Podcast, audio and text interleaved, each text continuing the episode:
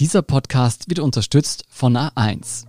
Ich bin Jolt Wilhelm. Ich bin Antonia Raut. Das ist Thema des Tages, der Nachrichtenpodcast vom Standard.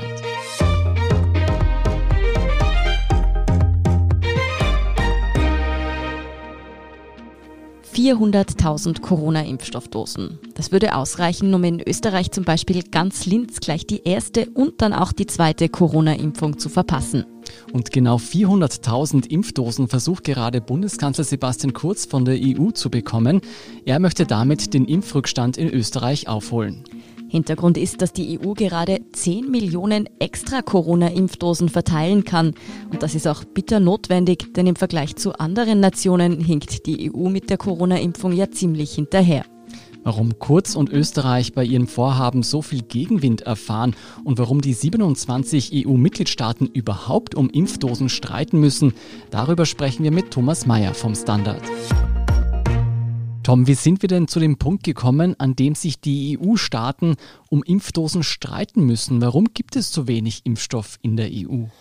Das hat mehrere Gründe und es hat vor allem mit enttäuschten Erwartungen zu tun. Blicken wir kurz zurück. Vor vier Monaten gab es auf der ganzen Welt noch keinen verfügbaren Impfstoff. Und heute haben wir einen richtigen Wettbewerb auf der ganzen Welt und innerhalb der Europäischen Union um Impfstoff. Und inzwischen gibt es auch viele Enttäuschte. Was sind jetzt die Gründe im Einzelnen, die dafür verantwortlich sind? Zunächst einmal hat die EU im Vergleich zu anderen Ländern länger gebraucht bei der Zulassung der Impfstoffe. Wir haben ein bisschen Rückstand im Vergleich zu anderen. Einer dieser Impfstoffe ist der berühmt-berüchtigte von AstraZeneca, bei dem es einige Zweifel gegeben hat in der letzten Zeit. Mhm. Aber das Wichtigste war, dass AstraZeneca in den ersten drei Monaten, im ersten Quartal, nicht diese Liefermengen liefern konnte, die eigentlich angekündigt waren. Und zu dieser Unsicherheit kommt dann noch, dass nicht alle EU-Staaten in gleicher Weise beliefert worden sind, ja, die gleichen Mengen bekommen haben. Das haben wir in den letzten Wochen eben erst erfahren, wie groß die Probleme dabei sind. Und das alles zusammengenommen hat es zu dieser Streitsituation geführt. Ja, viele schauen jetzt gerade neidisch nach Israel oder nach Großbritannien und vielleicht sogar in die USA, die ja alle wesentlich schneller mit der Durchimpfung sind.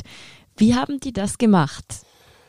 Der Hauptgrund dafür ist, dass das eben einzelne Länder sind, und dass die Europäische Union aus 27 einzelnen Staaten besteht, die natürlich mehr Zeit brauchen, um sich aufeinander abzustimmen. Nehmen wir Israel als erstes Beispiel. Das ist ein Land mit nur 9 Millionen Einwohnern, ungefähr so groß wie Österreich, was die Bevölkerung betrifft. Mhm. Dort hat die Regierung schlicht und einfach zu einem sehr hohen Preis sehr schnell einen Deal mit Pfizer BioNTech gemacht. Und bei der Verteilung, bei der Verimpfung wurde das Militär eingesetzt und die israelische Regierung hat sogar die Daten an den Pfizer-Konzern verkauft für Studien. Das alles sind Dinge, die so in europäischen Ländern nicht möglich wären. Bei den USA ist es wieder anders. Noch unter dem Präsidenten Donald Trump hat es ein Ausfuhrverbot für Impfstoffe gegeben. Das wurde jetzt von Präsident Biden auch übernommen, sodass sogar der Nachbar Kanada Probleme hat, aus Amerika Impfstoff zu bekommen. Und das schlägt auch auf Europa durch. Bleibt dann noch Großbritannien. Das ist ein Spezialfall. Die Firma AstraZeneca ist ein britisch-schwedischer Konzern, der eine Zusammenarbeit mit der Universität Oxford eingegangen ist bei der Impfstoffentwicklung. Und das wurde von der britischen Regierung sehr schnell mit sehr viel Geld auch gefördert. Und das hat den Briten einen Vorteil gebracht. Und das waren die Hauptgründe, warum die Europäer zumindest um einige Wochen hinten sind. Und das führt natürlich zu entsprechender Enttäuschung. Würdest du sagen, kann es auch daran liegen, dass die EU vielleicht bedachter an diese Corona-Impfungen herangegangen ist, dass man die Risiken auch genauer abgewogen hat und eben solche Deals wie die Datenweitergabe nicht eingegangen ist? Das ist ganz eindeutig so. Also den Datenschutz, der ist in Europa wesentlich höher als in den angloamerikanischen Ländern. Da gibt es eine andere Kultur dazu. Ein zweiter wichtiger Grund waren auch noch Haftungsfragen. Das kann man ganz konkret an einem Beispiel festmachen. Der Vertrag mit Pfizer BioNTech wurde unter anderem deswegen so spät unterzeichnet, erst im November, weil dieser Konzern sich lange geweigert hat, Haftungen für seinen Impfstoff zu übernehmen. Und da hat man ihn darauf hingewiesen, dass das nach europäischem Recht und auch nach dem Recht in den meisten nationalen Staaten nicht möglich sei. Und deswegen hat das eben lange gedauert. Und all das zusammengenommen führt dann eben dazu, dass die Auslieferung am Ende dieser Kette nicht so gut läuft wie in anderen Ländern. Heißt das jetzt, wenn es zu einem Problemfall mit einem Impfstoff kommt, wie jenem von BioNTech Pfizer, dass dann tatsächlich der Konzern dafür haftet in der EU? Also wenn es zu solchen Impfunfällen, wie das heißt, kommt, dann muss das natürlich untersucht werden. Das muss von Gerichten entschieden werden am Ende des Tages. Mhm. Aber wenn nachgewiesen werden könnte, dass der Fehler beim Hersteller selber liegt, ist natürlich der Hersteller zur Haftung verpflichtet.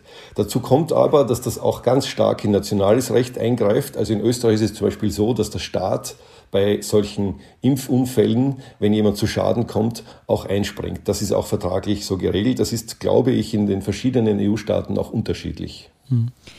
Fakt ist, im Moment gibt es aber auf jeden Fall noch zu wenig Impfdosen in der EU.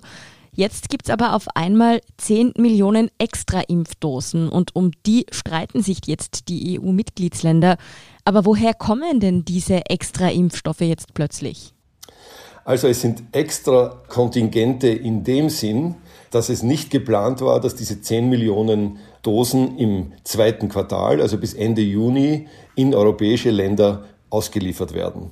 Es ist aber so, dass die Firma Pfizer BioNTech in der Lage ist, ihren Output, also ihre Mengen, die sie liefern können, erhöhen werden in den nächsten Wochen und Monaten. Und jetzt hat die EU-Kommission gesagt, um den Streit zwischen den EU-Staaten zu kalmieren, nehmen wir 10 Millionen Dosen, die erst später im Jahr geliefert worden wären, und daraus machen wir einen Korrekturmechanismus, wo die Nachzüger besser bedient werden als die Staaten, die ohnehin schon im Vorteil sind. Und das ist auch im Moment aktuell der Streit, wie man mit diesen 10 Millionen umgeht, die eigentlich ja schon aufgeteilt sind an die Staaten. Aber wie gesagt, da sie erst zu Ende des Jahres geliefert worden wären, spielt das keine Rolle. Ja, in ein paar Monaten wird niemand fragen, ob es zu viel oder zu wenig Impfstoff gibt. Da wird es viel zu viel geben. Entscheidend ist, was in den nächsten zwei, drei Monaten bis zum Sommer verimpft werden kann. Und darüber ist eigentlich der Streit entbrannt. Mhm. Nur um das klarzustellen, für wen sind denn diese extra Impfdosen gedacht? Darüber wird im Moment in Brüssel verhandelt. Es liegen verschiedenste Vorschläge auf dem Tisch. Es gibt mehrere Gruppen von Staaten, grob gesagt drei. Es gibt die Staaten, die besonders viel überflüssigen Impfstoff zu Jahresanfang dazugekauft haben. Das sind Dänemark, die Niederlande, Deutschland, Malta und Zypern. Die nehmen eine sehr harte Haltung ein, indem sie sagen, das ist unser Impfstoff, den wir schon gekauft haben. Wir sind nicht dafür verantwortlich, dass andere zu wenig gekauft haben. Auf der anderen Seite, angeführt sozusagen von Bulgarien und Lettland, sind die Nachzüglerstaaten. Das sind vor allem osteuropäische Staaten, baltische Staaten, Slowakei, unsere Nachbarstaaten, Tschechien, Slowakei, Slowenien, Kroatien auch. Die werden die Impfziele bis zum Sommer nicht erreichen. Das steht jetzt schon fest, wenn man sich die Projektionen anschaut, unter anderem wegen der Lieferschwierigkeiten von AstraZeneca. Und dazwischen gibt es eine Reihe von Staaten wie Frankreich oder Polen, die sind eher unauffällig, die halten sich zurück in der Diskussion. Österreich ist ein ganz spezieller Fall, weil wir auf der einen Seite quasi zum Westen, zu den reicheren Staaten gezählt werden, auf der anderen Seite aber da Fehler passiert sind bei der Impfstoffanschaffung, wird es einen Mangel geben in den nächsten drei Monaten bis Ende Juni. Und deswegen beansprucht auch Österreich aus diesem Kontingent des Korrekturmechanismus zusätzliche Impfdosen. Ja, Österreichs Bundeskanzler Sebastian Kurz fordert eben konkret 400.000 dieser Extra-Impfdosen für uns ein. Mit welcher Begründung denn jetzt eigentlich? Genau genommen hat er es nicht gefordert, aber er hat diese Zahl genannt. Es war in Wien von 380.000 Dosen die Rede, die man bekommen könnte. Die Zahl ergibt sich aus den Projektionen, aus den vielen Tabellen und Listen, die vorliegen, wenn man sich ausrechnet, wie viel Impfstoff welcher Staat bis zum Ende des zweiten Quartals bekommen wird. Die haben ja alle unterschiedlich bestellt, also werden sie bis zum zweiten Quartal auch in unterschiedlichen Größen beliefert werden. Und Österreich hat eben eine ganz bestimmte Lücke, die da entsteht. Und die könnte man mit diesen 400.000 ungefähr ausgleichen. Der Haken daran und das Problem dabei ist, dem müssen alle 27 Staaten zustimmen. Denn es geht ja um Impfstoff, der anderen bereits gehört. Und da entzündet sich eben der Streit, weil die an der Spitze stehen, Dänemark, Niederlande, Deutschland, sehr hart, auch mit harten Worten sagen, wir sehen überhaupt nicht ein, nur weil Österreich sich verkalkuliert hat, dass wir Österreich da unseren eigenen Impfstoff ausliefern. Das können wir der eigenen Bevölkerung nicht erklären. Wie soll es denn da zu einer Einigung kommen? Ich meine, gerade in so einer Situation ist es ja relativ schwierig, kann ich mir vorstellen, dass sich da 27 Nationen auf eine gerechte, unter Anführungszeichen, Verteilung einigen. Das ist die entscheidende Frage in diesen Tagen. Es wird seit dem Wochenende im entsprechenden Lenkungsausschuss, heißt das, darüber verhandelt, gestritten. Bis gestern Nacht kam es zu keiner Einigung. Heute werden die Verhandlungen wahrscheinlich weitergehen. Das ist ein Gremium, wo die Vertreter der 27 Regierungen drinnen sitzen. Die EU-Kommission hat da sozusagen nur eine beratende Funktion, bemüht sich um einen Kompromiss und um eine Vermittlung. Aber bis jetzt, zur Stunde, wo wir sprechen, am Mittwochnachmittag, gibt es noch keine Einigung. Wahrscheinlich wird das deswegen morgen auf die höchste politische Ebene der Staats- und Regierungschefs gehoben, die sich zu einem EU-Gipfel treffen per Videokonferenz und müssten dann eben eine Entscheidung treffen oder auch nicht. Es kann ja auch sein, dass man sich gar nicht einigt und dass man sich zerstreitet und dass dieses Kontingent von 10 Millionen nicht verteilt wird. Das ist theoretisch denkbar. Kommen wir darauf nochmal zu sprechen. Mich interessiert jetzt nochmal diese Schuldfrage. Ist denn da was dran, dass Österreich und andere Länder selbst schuld sind, dass sie zu wenig bestellt haben? Der Begriff Schuld ist vielleicht ein unglücklicher Begriff. Sie sind schuld in dem Sinn, dass sie einen Fehler gemacht haben, als es darum ging, sich die alle möglichen Kontingente, die auf dem Tisch lagen, zu sichern. Ja? Diese Länder, die jetzt im Hintertreffen sind, die haben schlicht und einfach nicht 100 Prozent des von der Kommission angebotenen Impfstoffs eingekauft. Aus unterschiedlichen Gründen. Die Bulgaren zum Beispiel haben gesagt, wir nehmen nicht viel von BioNTech, weil das ein viel zu teurer Impfstoff ist im Vergleich zu AstraZeneca und das können wir uns nicht leisten. Österreich hat vor allem auch auf AstraZeneca gesetzt, wahrscheinlich aus anderen Gründen, weil dieser Impfstoff sehr leicht verimpfbar ist. Er muss nicht so stark gekühlt werden, er kann über Hausärzte vertrieben werden. Also Griechenland zum Beispiel hat sich auch deswegen dafür entschieden, weil es sehr viele Inseln hat und weil die Inseln auch schwer zu beliefern sind. Also jedes Land hat da seine Interessen vertreten. Am Ende ist herausgekommen, aufgrund der geschilderten Ungleichheiten und der Schwierigkeiten bei der Impfstofflieferung, dass manche Länder eben schlechter aussteigen als andere. Und jetzt ist die Frage, korrigiert man das oder nicht? Insofern gibt es diese Spaltung faktisch, weil die Staaten einfach nicht auf dem gleichen Niveau sind beim Immunisierungsgrad. Und das wirft automatisch die Frage auf, was bedeutet das, wenn nicht alle Staaten gleichzeitig das Ziel erreichen, Anfang Sommer, dass 70 Prozent der Bevölkerung immunisiert ist?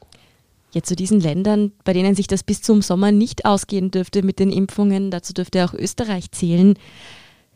Tom, droht denn jetzt diese Nationalstaatlichkeit eigentlich die EU zu spalten, wie das auch Kanzler Kurz bereits befürchtet hat? Könnte dieser Impfstreit wirklich zu einem Problem für die EU werden?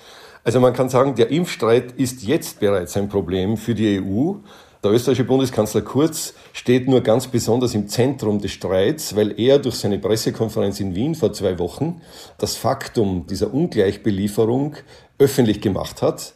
Er selber hat sich in eine unangenehme Situation gebracht, weil er damals eben nicht gesagt hat, Österreich hat ein Problem, mhm. das wir selber geschaffen haben. Wir haben uns vertan beim Einkauf von Impfstoff und deswegen fehlt uns jetzt eine große Menge bis zum Sommer, sondern er hat gesagt, es habe da so einen Bazar gegeben in Brüssel, der irgendwie undurchschaubar ist und es ist der Eindruck entstanden, dass eigentlich die EU, die irgendwelche anderen Gremien, ja, in die er keinen Einblick hätte, dafür verantwortlich seien.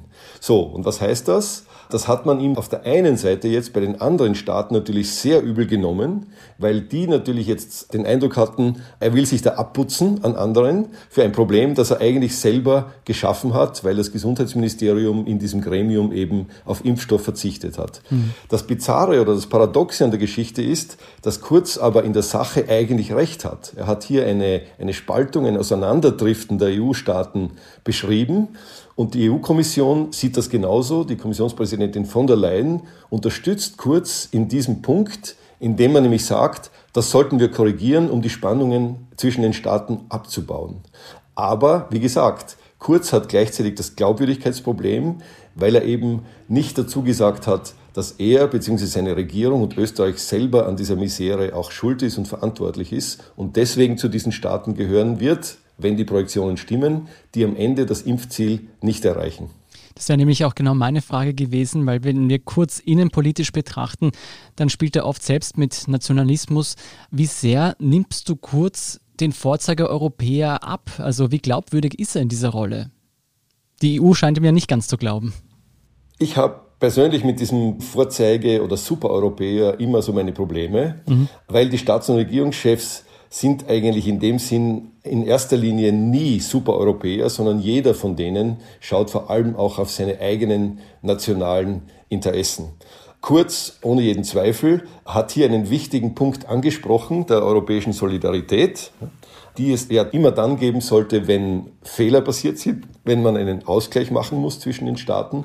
Aber auf der anderen Seite, er hat das nicht aus idealistischen Gründen natürlich gemacht. Mhm. Er hat das gemacht, weil er gesehen hat, dass Österreich hier selber in eine Schieflage kommt und er als Regierungschef dann bei der Bevölkerung nicht sehr gut dastehen wird, wenn sich herausstellt, dass wir einfach zu den Nachzüglern beim Impfen gehören. Daran besteht ja wohl nicht der geringste Zweifel. Er ist wie so viele Regierungschefs ein Pragmatiker.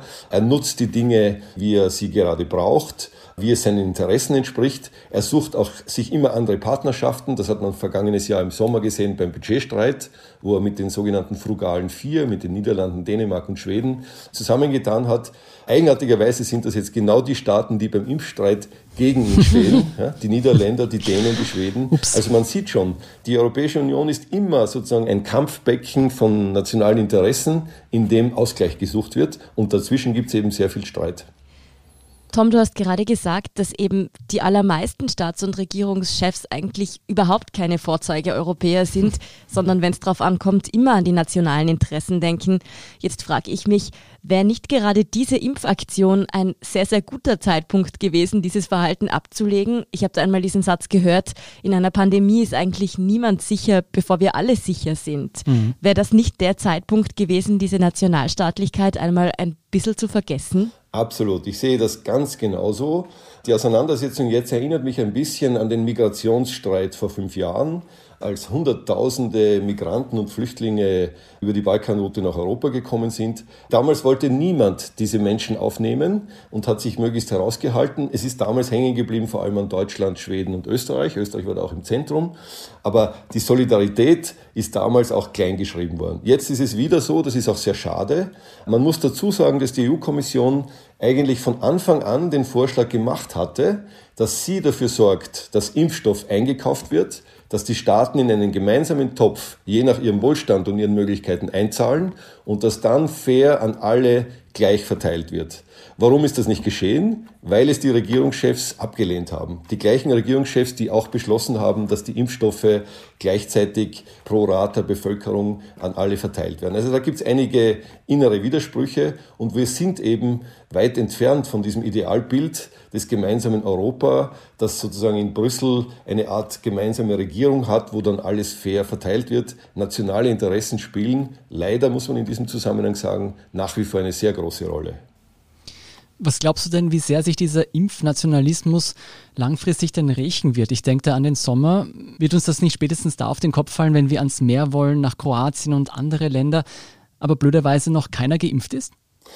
Dieser Hinweis ist sehr wichtig, weil natürlich das freie Reisen und das heißt gleichzeitig offene Grenzen, freie Bewegung für die Menschen im Hintergrund auch steht dieses Impfstreits und auch dieses sogenannten grünen Impfpasses. Warum? Nur Menschen, die geimpft sind oder in irgendeiner Weise immunisiert sind, werden die Möglichkeit haben, frei in den Urlaub in andere Länder zu fahren und dort nicht den strikten Quarantäneregeln zu unterliegen. Leute, die das nicht vorweisen können, weil sie zum Beispiel nicht geimpft sind, die werden dabei Probleme haben. Das ist wahrscheinlich mit ein Grund, warum jetzt so verbittert und so hart gekämpft wird. Ich sage es nur in einem Beispiel. Dänemark, das ganz weit vorne liegt, bereitet sich bereits darauf vor, das hat die Premierministerin Frederiksen schon gesagt, ab Mai alle Beschränkungen in Dänemark aufzuheben. Man kann sich vorstellen, wenn die Menschen in anderen Ländern das hören, da werden sie nicht sehr begeistert sein und sofort die Frage stellen, warum ist das bei uns eigentlich nicht so? Und wenn wir jetzt denken, dass Österreich ja sehr, sehr viele Nachbarländer hat, kleine Länder vor allem, Slowenien, Kroatien, die sind alle am Weg zur Adria, dann kann man sich vorstellen, dass natürlich es sinnvoll wäre und auch gut wäre, wenn diese Länder gleichzeitig einen Status erreichen zu Sommeranfang, wo auch die Reisefreiheit dann relativ leicht möglich ist. Hm. Ja, Tom, wie optimistisch bist denn du jetzt, dass sich die EU-Mitgliedstaaten in ihren Verhandlungen jetzt nochmal zusammenraufen und bei der Impfstoffverteilung einfach konstruktiv und solidarisch zusammenarbeiten und dass nicht eben jeder bloß an seinen Vorteil denkt? Also ich bin als Beobachter weder optimistisch noch pessimistisch. Äh, ich versuche das einfach realistisch einzuschätzen. Ich würde sagen, zwei Dinge. Zum einen, die Situation ist nicht so schlimm, wie das bei einem Streit auf den ersten Blick scheint. Es ist so, dass die Firma Pfizer BioNTech vor allem offenbar in der Lage ist, in den nächsten Wochen, in den nächsten drei Monaten, im zweiten Quartal, sehr viel mehr Impfstoff zu liefern, als man eigentlich erwartet hat. Also selbst wenn AstraZeneca zum Beispiel jetzt weiterhin ausfällt, wird man doch diesen Impfstoff bekommen, den man erwartet hat und sogar noch mehr. Das heißt, es wird bei den Ländern dann eher der Fall auftreten, ob die in der Lage sind, das alles auch rechtzeitig und gut zu verimpfen. Es wird also nicht einen sehr riesigen Mangel geben an Impfstoff, wie man glaubt auf den ersten Blick, sondern eher mehr als zu erwarten gewesen wäre. Die andere Frage ist freilich dieser Ausgleich zwischen den Ländern. Das ist ein bisschen heikel. Ich denke aber trotzdem, dass die Regierungschefs beim Gipfel spätestens irgendeine Form von Kompromiss finden werden, auch wenn es keine definitive Lösung ist. Niemand kann im Moment ein Interesse daran haben, dass er zusätzlich noch die Spaltungen und die Auseinandersetzungen anfeuert. Dazu sind die Probleme im Alltag und wie wir in diesen Stunden auch sehen, in Deutschland, in Österreich, überall, ja, wie ernst die Situation ist. Da ist dieser Streit vergleichsweise klein und ich denke, in diesem Sinn wird man ihn dann auch lösen. Ich kann mir auch vorstellen, dass niemand ein Interesse hat in Westeuropa, dass er dieses Jahr und diesen Sommer nicht in Malta oder in Kroatien Urlaub machen kann. Ja, das ist natürlich ein Argument. Ich bringe vielleicht noch am Schluss ein politisches Argument ein, das wir erst seit gestern Abend wissen. Es wird der neue amerikanische Präsident Joe Biden an diesem EU-Gipfel teilnehmen, am Donnerstagabend in einer Videoschaltung nach Washington. Also da geht es wirklich um sehr, sehr große Weltpolitik. Und ich kann mir eigentlich nicht vorstellen, dass 27 europäische Staats- und Regierungschefs in so einer Situation sich wegen 10 Millionen Impfdosen, ja, wo es dann um ein paar hunderttausend auf oder ab für einzelne Länder geht, sich tatsächlich so in die Haare kriegen, dass sie am Ende keine Lösung finden. Das wäre in der Tat keine positive Vorstellung der Politiker auf dem höchsten europäischen Niveau. Ja, dann hoffen wir einmal, dass sich die EU-Staats- und Regierungschefs noch einmal zusammenraufen und die Impfstoffverteilung in der EU doch noch kitten. Vielen Dank, Thomas Mayer, für deine Einschätzung. Ich danke auch. Schönen Nachmittag. Wir sind gleich zurück.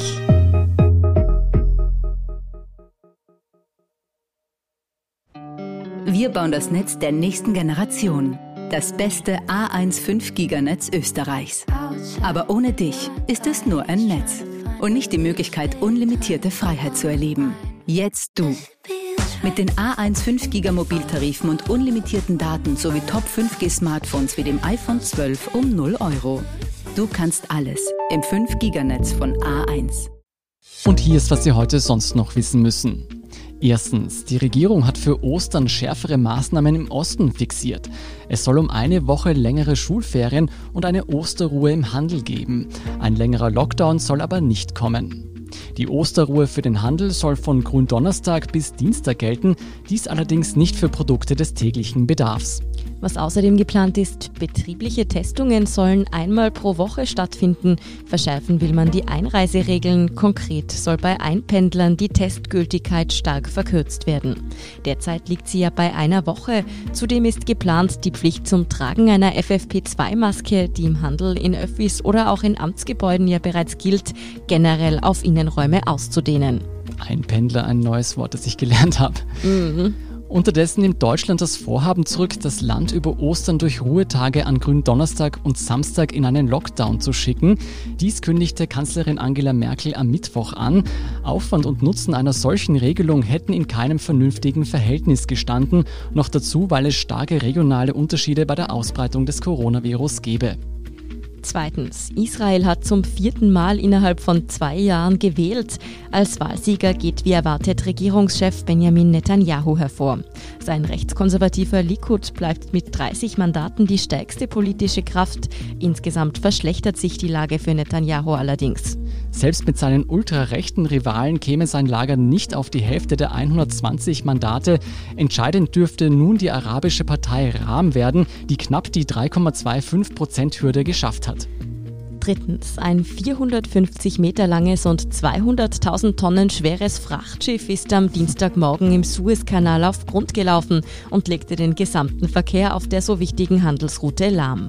Acht Schlepperboote versuchen seither das Schiff zu befreien. Die Besatzung sei in Sicherheit. Es gibt keine Verletzte. Von der Havarie dürfte auch keine Gefahr der Wasserverschmutzung ausgehen. Schuld an dem Vorfall dürfte schlechte Sicht nach einem Sandsturm gewesen sein. Ja, für den internationalen Handel ist so ein Unglück nicht ohne. Im Schnitt durchqueren mehr als 50 Schiffe pro Tag den Suezkanal. Das sind rund 30 Prozent der weltweiten Containerschiffe. Ob da mein Fahrer drin steckt. Und viertens, Antonia, was denkst du, welches Land ist das glücklichste der Welt? Puh, ich hätte auf irgendwas mit Meer und sagen wir durchschnittlich recht warmen Temperaturen gerechnet. Hätte ich auch gedacht, stimmt aber nicht. Die glücklichste Nation weltweit ist laut dem World Happiness Report zum vierten Mal in Folge Finnland. Uh. Trotz Dunkelheit und teurem Alkohol. Ja, aufs Stockhall schaffen es außerdem noch Dänemark und die Schweiz, jetzt auch nicht gerade Südseenationen. Österreich landet immerhin auf Platz 10. Damit haben wir uns um einen Rang verschlechtert. Hm. Und zwar, weil Deutschland gehörig aufgeholt hat. Unsere Nachbarn haben sich von Platz 17 auf Platz 7 verbessert. Die Deutschen sind glücklicher als die Österreicher. Hm. Mehr dazu und die aktuellsten Informationen zum weiteren Weltgeschehen finden Sie wie immer auf der Standard.at. Um keine Folge von Thema des Tages zu verpassen, abonnieren Sie uns bei Apple Podcasts oder Spotify. Unterstützen können Sie uns mit einer 5-Sterne-Bewertung und vor allem, indem Sie für den Standard zahlen. Alle Infos dazu finden Sie auf abo.derstandard.at. Danke für Ihre Unterstützung. Ich bin Antonia Raut. Ich bin Scholt Wilhelm. Baba und bis zum nächsten Mal.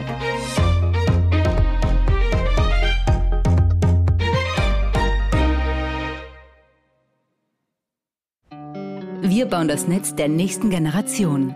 Das beste A1 5 Giganetz Österreichs. Aber ohne dich ist es nur ein Netz. Und nicht die Möglichkeit, unlimitierte Freiheit zu erleben. Jetzt du. Mit den A1 5 Giga Mobiltarifen und unlimitierten Daten sowie Top 5G Smartphones wie dem iPhone 12 um 0 Euro. Du kannst alles im 5 Giganetz von A1.